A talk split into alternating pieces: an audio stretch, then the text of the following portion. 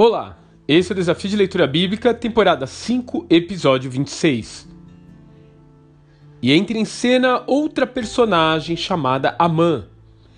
Ele é uma pessoa tão narcisista e orgulhosa que não suporta o fato de Mordecai não se prostrar diante dele. E assim, essa indignação vai crescendo dentro de si, a tal ponto que matar aquele insolente se torna seu objetivo de vida.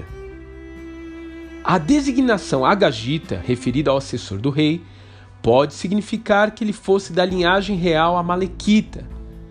Lembrando que o rei Agag foi aquele rei que Saul se recusou a matar, em 1 Samuel, capítulo 15. Isso também explicaria porque ele passa a elaborar um plano de extermínio a todo o povo judeu.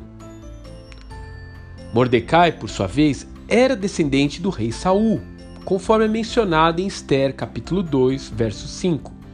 De forma que existe por trás da trama perversa uma intolerância e amargura que atravessou gerações.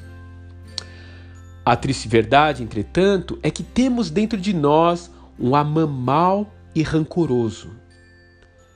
Quantas vezes não vamos com a cara de alguém logo à primeira vista? Quantas vezes nos indispomos com pessoas apenas porque elas não aceitam as nossas opiniões. Sim, existem preconceitos dentro de nós que, mesmo de forma inconsciente, podem nos levar a atitudes cruéis e diabólicas. Talvez por isso o Senhor nos ensine a orar pelos nossos inimigos, colocar nossa indignação aos pés daquele que é o juiz das nações. Quando confiamos em Sua justiça, paramos de pensar como justiceiros e abrimos o caminho para que Ele apague toda mágoa e ódio dos nossos corações.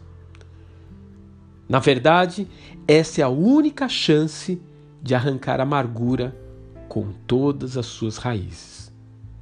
Que Deus te abençoe e até amanhã.